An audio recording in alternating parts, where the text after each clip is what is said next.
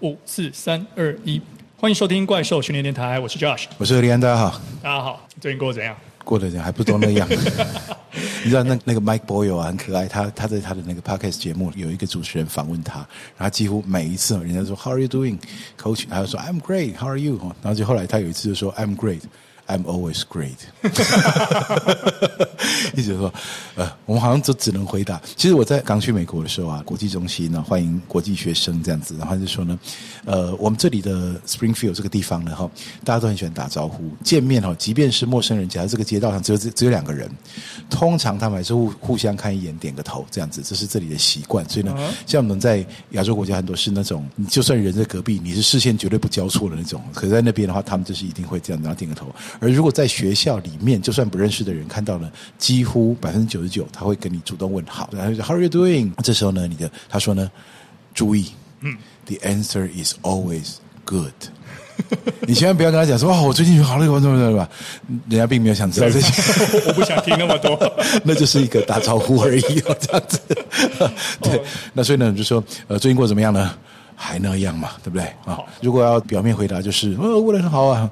如果如果是这个真实的回答的话，就是就是就就那样没有。我们永远都在这个穷忙的世界里面奔波劳碌，有点太沉重了。而且我们今天好像不是要讲这个，哎，对不对？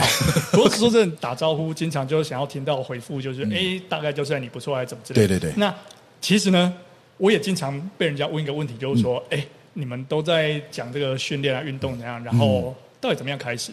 那基本上呢，我也是很基本的可以解释说，哎，我们训练就是可以先循序渐进啊，然后有问题的话去做医疗筛检啊，没有问题的话可以开始的话，看就近找一个好的教练啊，千万不要自己乱来啊，大概就是这样子。对对对。严格来讲的话，这应该有一个更有系统的方式来介绍，对不对？这个问题说起来蛮蛮有趣的，它其实蛮蛮大的，因为呢。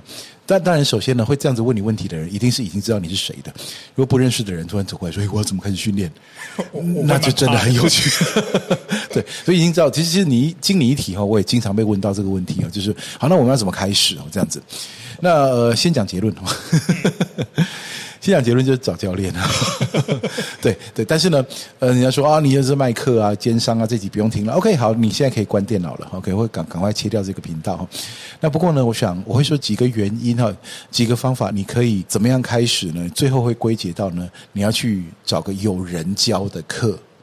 OK，为为什么要这样子说呢？哈，我们以前有提到过一个东西，就是自我训练是最高境界。OK，就从这里开始啊，自我训练真的是最高境界。而这个东西呢，我会需要一再强调的，就是很多人都认为说呢，哈，我呢先从自己摸索开始，然后呢，等到我需要了，我进步了以后。哦，那我才我再来找教练就好。哦，那我们先来阐述一下这个问题，它的呃这这种想法它的问题在哪里？那第一个呢，就是呢，呃，自我摸索的时候呢，你会低估了肌力训练的难度。那我相信呢，肌力训练难度呢，绝对不是只有你一个人低估，所有人都低估它了。为什么呢？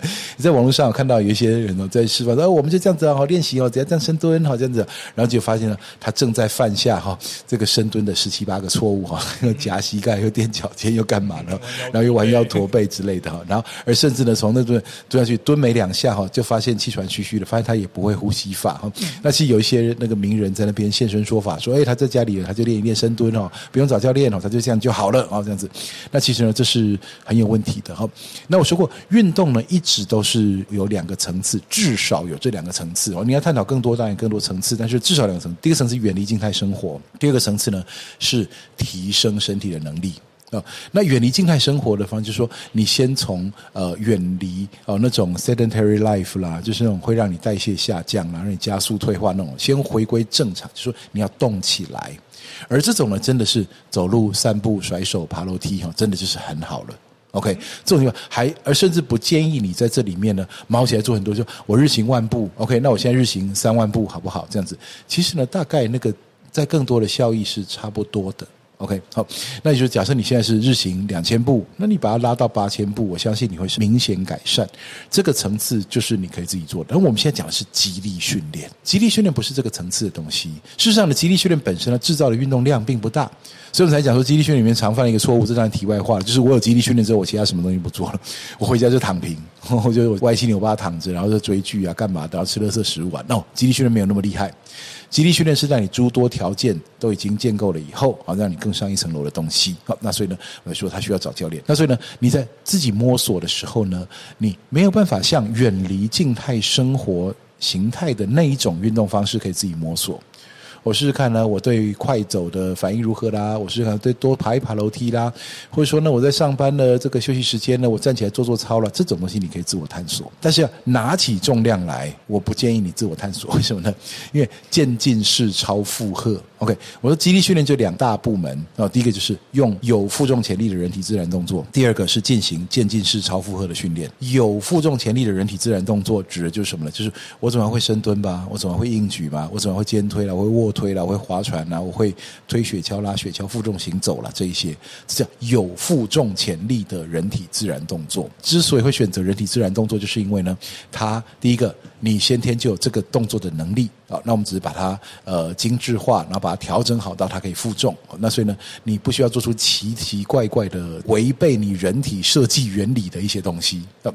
那第二个呢是渐进式超负荷呢，就是说你肌力训练主要来自效果，就是我身体为了对抗一个外在阻力，然后呢我逐渐提升它的能力，然后提升它能力之后呢，我身体呢就产生结构性的改变，然后去对齐这种能力所需，然后接着我就已经达到，我就把它再再加重一点，再加重一点这样子。那所以你会知道哈，这两个东西啊，没有人引导都是会有问题的。因为呢，有人会说，人体自然动作既然是自然，那干嘛学习？OK，不要忘记哦，前面还有几个字哈，不要忽略掉，叫有负重潜力。OK，你现在只是弯下去绑鞋带，你当然不用管什么中轴稳定，你甚至不用管膝盖的稳定性，你只要手摸得到脚就好。甚至我把脚掰过来歪着绑都没关系，因为我没有对它负重。OK。你现在呢，只是要呃，这个把手举起来。说真的，你举什么轨道，你根本不用管你肩胛骨的位置，你根本不用管什么东西。坦白说，其实我觉得你还是管一下比较好了哈。但这次你就是不管，它不容易马上出大事。OK，但是呢，现在的问题是你要对它负重，你要对它负重呢，你就知道说，OK，那它如果没有对准了最有力量的结构轨道。那它其实呢，就会马上变得危险。OK，所以有人讲说，呃，这个肌力训练哈，你在那边说，呃，我这样蹲一蹲啊，哈，这个呃，我我不用上教练课啊，我也可以随便蹲一蹲哈，谁不会蹲啊？这样子，呃，的确是，但是呢，那不一样。OK，那其实毕竟还是不一样的。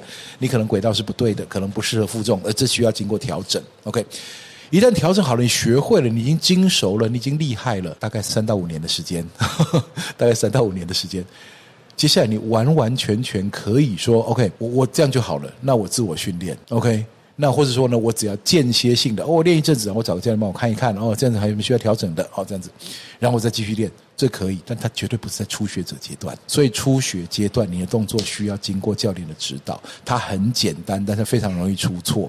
简单而不简单，simple but not easy。OK，simple 就是它概念上很简单了，蹲下去站起来谁不会？但是呢，要把它做对。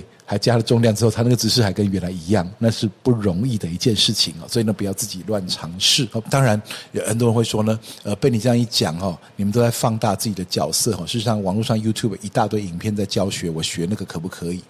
当然可以，前提是他没有回馈。也就是说，你看对了，你都懂了，你全部都知道了，但你做的是错的，你不容易发现。所以呢，回馈方面你还是需要一个指导者。OK 啊，无师自通是一种很厉害的事情。它是一种很高的境界，那所以我说你需要一个教练，OK？嗯，而且其实很多人在练习的过程中，由于他没有办法很快察觉自己的状况是不是对的，然后他会想要试图说：“哎，帮我拍下来，然后把这个影片呢 寄给我的好朋友，我的教练，请他帮我看，说：哎，我这动作对不对？”其实这个理论上来说，它也会有一个很高的难度，对不对？对，没错。其实呢，除非哈你是多方向的拍摄，然后人家有时间细细的跟你分析。要不然的话，其实面对面能够观察到的细节远远多过于你从一个单一角度观察。从一单一角度观察，好像就是说，我现在呢，教练在指导的时候呢，我就永远站同一个地方，就都不到旁边看一看。然后我也不会去观察了。我照正面我就看不到背面，背面看不到正面，然后我也不会绕来绕去。所以，除非你有那么全面的那个呃摄影，好，那让他可以去对照，要不然的话呢，影片的分析是不太容易的，不是完全不可能，但是它的局限是蛮大的。嗯，而且可能会有死角这样。对，而且有死角，一个动作，坦白说，就简单来讲啦。建立比赛为什么要三个裁判？因为三个人要看不同地方。我我觉得这三颗灯，为什么有时候一个红灯，两个白灯，那这样子算过？然后两个红灯，一个白灯，这样算不过？为什么会这样子呢？就是因为每个裁判看到的位置不一样，所以的动作比赛看对或错哦，深度够不够啦，有没有违规啦，什么之类的，其实是需要多角度。你让一个人这样子，呃，不能移动啊，然后呢，只看一个地方，好，然后看你说这样对不对？哈。这样是不太容易的，所以呢，影片分析了，它有它的局限性，不是不可能，但它有它的局限性。那而且呢，再来一个就是说了，其实坦白说哈，现在大概大家都知道 我会怎么回应这件事情，所以很少人再寄给我了。以前呢，会就会有这就把影片寄过来说，哎，这是我的这个状况啊，就是有什么需要修正的。坦白说哈，请各位啊知道一件事情，那个分析影片是要花时间的。然后呢，而你如果说就这样子凹你的朋友的话。就很像你朋友如果开餐厅，你走进去，然后直接把它吃一顿，然后走出来，然后觉得说，哎，你的朋友帮个忙嘛，对不对？有什么关系啊？这样子，或者是说，人家讲说呢，那写书的人，很多人就讲说，哎，你写那么多书，你写书，那你一定很多本，那你送我一本。我说，那你在银行上班，你可不可以给我一点钱？这样子啊，你那么多，你每天经手那么多钱，你拿一点给我吧，好不好？这样子，哦，所以我就说了，这白熬的哈，尽量不要做这种事情。我想在网络上已经很多了，像这设计师最喜欢写这个东西，哎，你帮我随便画张图，哦，免费的就好，这样子。可实际上呢，他的随便画张图是是需要很久的功力，然后是这样，所以呢，我就说这个影片呢，拜托啊，不要再熬免费的影片分析了哈，这样子。那不过我们回过头来讲，动作教学啊，它其实有很多的质化评估，就你只要把那个影片上面啊拿尺量啦，用用这个绘图软体啊画线啊对来对去啦。都很难评估到大多，因为很多的资讯是直化分析，包含看这个人的表情啊，他用力的时候那个肌肉的样子啊，哈，甚至他那种呃这个站的姿势角度啊，那差一点点哈，整体看来几个因素加起来，厉害的教练就会发现，哎，有问题在这里。OK，所以呢，在动作学习方面呢，你需要这些的呃这个指导。我说，在初期的时候呢，其实不用太怀疑了哦。有人会写信过来说呢，我是初学者，我不知道怎么开始，那请问我有没有什么方法？这样子，我很简单来讲，你就报课程吧。这样子，不一定要找我们，外面那么多教练啊，去找教练来报课程都可以。哦，你至少需要人指导过，你要对他加重量的动作。你要对着它加重量动作，那动作其实我们每天做很多动作，在运动场上做很多动作，日常生活当中做做很多动作，但是我们都没有对它做超负荷的压力，就是因为我们要对它做超负荷的压力，所以说呢，它需要被调整过。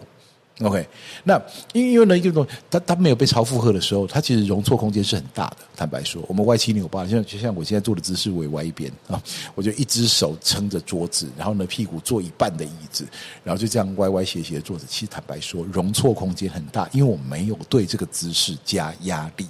OK。不表示你应该要一整天的，我相信再过不了几分钟，我一定会想换另外一个姿势。但是呢，因为我没有对他做压力，所以我很大的自由度。但是呢，现在你要对他加压力，所以你需要去呃做这些事情，我需要去调整它。再来就是渐进式超负荷，我发现呢，这问题也是一样哦。呃，有人说老师一直在听的人会说，老师你在重复这个东西。我说对，但是呢。我会觉得说，我再重复一万次也不为过，因为真的有很多的地方仍然不断的在强调，就是我只要动作跟你一样，我就在跟你练一样的肌肉。OK，肌群哦，这个动作练股四头肌，对，这个练动作练腿后肌，这个动作练二头肌，这个动作练三头肌，对，没错，只要有动到它，它就有在动，这个谁都看得出来。但是呢，为什么要渐进式超负荷？为什么要高强度训练？因为运动单位征召理论啊，同一大块肌肉，我在同一听过的人忍耐一下哈。同一块肌肉里面有很多的运动单位，运动单位就是一条神经和它所支配的肌纤维。而我们同一个肌肉在做动作的时候，啊，同一个肌肉在收缩的时候呢，里面有多少运动单位是用力的，取决于当时肌肉对抗的阻力。所以，我们假设有一条肌肉，它有一百个运动单位，结果你让它举轻松的小重量，它就只会有二十个运动单位出来活动，那其他八十个就在休息，他就没有参与。OK，你想要叫尽可能越多哦，你说八十九十哦，接近一百啊，人很难完全征招，但是呢，你尽可能征招的唯一方法就是对他做高强度的训练，而加重量是高强度里面最简单的一个。OK，所以当然你不是一味的，我我没有说你要加到会受伤的重量，我也没有说你可以用凹糟糕的姿势做。事实上，这回应到刚刚讲的那一点。为什么调整动作如此重要？因为对他做做超负荷的加压力训练的时候，好的动作不会受伤，坏的动作会受伤。OK，好的动作，你的动作的轨道是稳定的，你就可以对它加重量。那如果说你加重加了，你的轨道会偏差，那当然不能再加了。OK，当然不能再乱搞下去了。但是标准动作再加上。啊，这个合理的课表其实非常受伤率非常非常的低。你硬要计较那万分之一的几率的话，我会说，那你过马路其实比这个还危险。OK，尤其是在车水马龙的街头，过马路其实比做重量危险的多啊。那或者是说呢，在这个号志不明的路口，我们在竹北基地已经不是附近有一个闪灯路口哈，大家知道那个呃闪灯是你要。闪黄灯是要减速再过，闪红灯是要停了再启动一次哈。那所以呢，闪黄灯、闪红灯的路口不表示说没有不是红绿灯，所以我就可以直接过。但是呢，在这种路口里面，我们我们在在公司附近已经看到好几个小车祸都不严重，但是那个频率之高哈，让我们会觉得说呢，这些人开车绝对比我们做重量危险的多。没错，所以呢，我说动作正确。然后呢，课表正确的时候，其实风险是非常非常低的。没有零风险的事情，你喝水都有人呛到，吃饭都有人噎噎到，对不对？但是呢，没有零风险的事情，但是呢，有相对安全的事情。好，那所以呢，我说综合这几点呢、其实坦白说，初学者是最需要教练的。反而你会的越多，你越可以自主训练；你会的越少，你应该要寻找教练。但是很多人呢都认为说，因为我相信啊，这个其实就是一个资源配置的问题。很多人会觉得说呢，啊，这个初学的阶段哈，不用弄那么好啊，这个将来哈真的有那么厉害了再来请教练。No，这这过程最容易出错的地方就在这里。这有点像是说哈，其实那个呃，就幼儿教育其实是呃最重要的。幼教是非常非常重要，这这样有机会再跟大家提。虽然我不是幼教专业哈，那这个我的老板是哈，那他是他是他是幼教专这个专业科系出身的哈。那其实呢，但是你看哦，这个很多人不管是从国家社会的资源，还是这个一般家庭，很多人对幼教的投入是相对比较少的。说啊，反正就带小孩嘛，有什么关系？哈，这样他不想说健康习惯的养成和、人格的养成，其实那个阶段是非常非常重要的。但是我们可能会在更高的阶段去投入更多的资源，但在很基础的阶段，又有说这随便弄一弄就好。但实际上呢，在那个阶段，光是避免错误就已经需要专业，光是避免错误就需要专业了。所以呢，这个很重要，所以自己这重复了两次啊。所以呢，其实呃，激励训练呢，从初期啊，你应该要。提前开始学习正确的动作，不要把自己搞得一身伤之后才决定找教练。但是这是很多人的共同经验，就是很多人来这边找说，哦，他已经呃自己做训练了，然后呢一阵子，然后后来呢发现呢哈，虽然有进步，但膝盖痛、腰痛、肩膀痛、手痛这样子，所以他想要找个教练。我后来这里的时候，其实你给教练出了不少麻烦，为什么？因为你的课表变得很难出。嗯，我们要做的很多，避免你受伤加剧疼痛，而且呢，你的医疗筛检。变得很麻烦，那不如你白纸一张，健健康康的，直接从零开始，还比较对，这样子。嗯，而且到那个时候，有时候他的进步也会被因为他一些错误的动作，或者是甚至已经受伤的身体给拖累，所以反而倒是得不偿失。没错，其实呢，人家讲说那个呃，英文呢叫做呃，practice makes perfect 啊，就是那个练习带来完美哦。而其实没有，其实呢，对的练习。才带来完美。练习只带来熟练，练习只带来熟练。那如果你练是错的动作，那错的动作就变得非常熟练。而且呢，错的动作一旦熟练了，要把它清除掉是非常非常困难的。习惯要清除掉是非常非常困难的。你要重学一个动作。那所以我说呢，呃，在动作学习的初期，最好趁你还是任何错误印象都还没有的时候，先找个教练学正确的东西。那我再问一个问题哦，我们之前在那一集提到自主训练其实是最高等级的一个训练，那时候我们提到说，呃，如果一开始呃初学者一定是要找教练来好好把它学好这件事情，我们已经提过了。那那时候有提到说，有的学员是觉得说我可以找教练，可是因为一个礼拜只上个一次的时间，那额外的时间他想要自己把教练教的东西。弄得更纯熟，他可能会再用很轻的重量，甚至没有重量，但只是去复习他动作的准确性这样子。嗯，这或许是可以，因为至少他的风险是比较低的，可以让身体保留一些记忆。那如果这一些人他经过了一段时间这样自主演变，他有一点想要慢慢的加重量的话，这个有没有一些像是呃如何加重量，它的原则是什么？尽量让他。在不管有没有教练监控之下，可以达到一个比较安全的做法。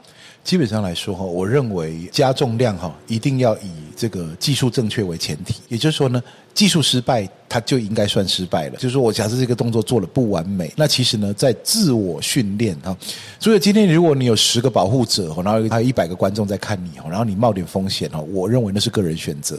但是呢，在训练的过程中，你目的是为了进步的话，其实呢，温和加重哈是。非常非常重要的，也就是加重啊，千万不可以是一个很 crazy 的事情啊。那如果在教练有监督的情况下，试着去挑战一下目前的极限，这个当然，呃，偶尔发生也是正确的，也是 OK 的哈。没有说你永远不能挑战极限了。但是呢，如果说你是在刚刚设定的这个情境，就说你呃本身呢有上教练课，然后呢有一些自我练习的过程，然后自我练习的过程里面已经非常熟练了，所以可以加重量。我说其实啊，这个过程当中，我建议你，你加的重量永远在你百分之百确定你会成功的重量。也就是说呢，你就做十下，然后呢，它不会是。不简单来讲，是啊，在五下以内千万不要失败，在五下以内不要失败。也就是说，你假设说我现在想做十下，我说第八下，OK，我我觉得动作开始走样，我赶快停掉，这个呢应该还来得及。但假设你想做五下，结果第二下你就发现不行，然后就垮掉了，那其实是非常危险的。所以我说，假设你要做五下以内的这个训练的话，那那个重量一定要是你五下以内绝对不会失败的来做自我训练哈，这个范围才可以哈。但是呢，我说。你一定要经过人指导，然后你经过人指导的过程中有已经到达稳定加重的程度，那你额外的自我训练才可以在安全范围内开始加重量。我觉得这当然是个没有说你绝对不行啊，这东西啊，永远啊没有我们的允许哦，你就不准动。其实坦白说，我们也管不了那么多，我们只是说呢，对于想要让自己进步，而在进步的过程里面呢，不想一直出错。常讲了，不管你准备的再好，以运动员来说，不管你准备的再好，受伤的你一定比没有受伤的你还弱。就是人讲，就是你训练很好，但在比赛前两天你受伤了，那其实呢，你就不如你没有练得那么好，但是你这个完全没有伤、没有痛的去比赛，你可能还比得比较好。不是可能，是几乎是一定的。OK，那所以呢，我说，其实，在长期进步来说，安全就是快。那以你个人来说，没有受伤的你一定比受伤的你强。所以我们不太。鼓励那种哦，哦，我可以破纪录，可是破完以后我这里痛那里痛，什么都痛啊！我要躺两三个月才能够恢复这样子。其实我觉得那个是呃那种你要争取啊人生最佳表现的那种思维哈，但是以长期训练其实终身训练来说，它几乎没有存在的必要性。所以其实我觉得呃，像我自己在做自主训练的时候。有时候我会转换一个心态，就其实我今天也不是真的来做训练，就是不是那种高强度的训练。那我们都知道说，训练的刺激强度要够，你才会进步。但是呢，你总是有休息的时候嘛。休息那一天，你如果想训练的话，心里就是把它当成说啊，我只是来做动态恢复的。对，我今天呃日行万步嘛，但我里面呢有个三四百步是可以提着可能一百公斤来来移动，嗯，就左右手各五十公斤。对，而前提是我本身知道我可能负重行走，我的能力。差不多会是在呃一百五十公斤到一百八十公斤，嗯，那我今天只拿一百公斤，或甚至更低，就看当天的状况。对对对，对对，轻轻松松把它完成之后，其实低强度运动没错，对对，它有给你一个刺激，比完全没有负重更好的刺激，但是它也不会对你造成任何伤害。对，虽然说教科书里面定义哈高强度训练然后有怎么样的效果，中强度训练然后低强度训练怎么样的效果，但实际上呢，有一些效有一些训练呢，它低到哈它不足以构成训练。那你会觉得那何必练呢？其实呢，你会发现你练得越久，越会发现这种你的百分之五十、百分之四十、百分之六十这种非常低的强度的训练呢，其实反而有神奇的功效。就是到最后到头来，你会呃变成说，呃，它有一种保养的那种感觉哈，就是好像你让那个引擎呢运转一下哦，然后呢不要把它超到极限，但是呢也不要都把它静置的不发动，你让它运转一下，其实呢它可以呃达到不错的这个进步效果，是那种促进你的恢复哈。然后呢，还有就是长期保持你的这种动作能力，甚至我想呢，一直到八九十岁哈都是很正常的。嗯，好，那今天呢，我们提到一些朋友如何开始自己的训练，那很明确的就，嗯，你要找到一个对的人来教你，把你的动作品质，把你的一些观念都做对，然后你再好好的训练一段时间之后。等到你真的有把握，可以慢慢的，哎，是不是在自主训练的时候呢，去做一些？当然，就像刚刚讲，前提是你的动作就必须是很标准，不可以出错的状况。然后在平常的练习是尽量是以动作的熟练度以及动作品质为要求，然后慢慢才开始在有条件以及安全的范围之下去缓和的追加它的重量。其实这样对我们的一些训练或者是我们整个的肌力进步都是会有一些注意的。对，那今天的怪兽训练电台就先到这里。耶 OK，大家拜拜，拜拜。欸，你知道吗？之前 Jason 啊，就是这样，我自己在那边卧推嘛，然后差不多推到五六十公斤的时候，嗯，我那时候做五乘五吧，应该不止啊，差不多六七十公斤，嗯，然后 Jason 过来了，随随便便就做了二十下，然后我热一下，我说 Josh 哥借我一下，过来，等等等等。我以前也曾经把那个人家在练硬举的杠说，哎，借我 clean 一下。说你看嘛，有激励就是任性，拿拿别人的那个 RM 来当自己的热身，哎，来当自己的保养。每个人状态不一样，不见得每天都一定要练那么重。其实大部分的时候其实是轻轻练轻练哦。那我常常觉得加重是一个被动的过程，不是一个你主动的过程。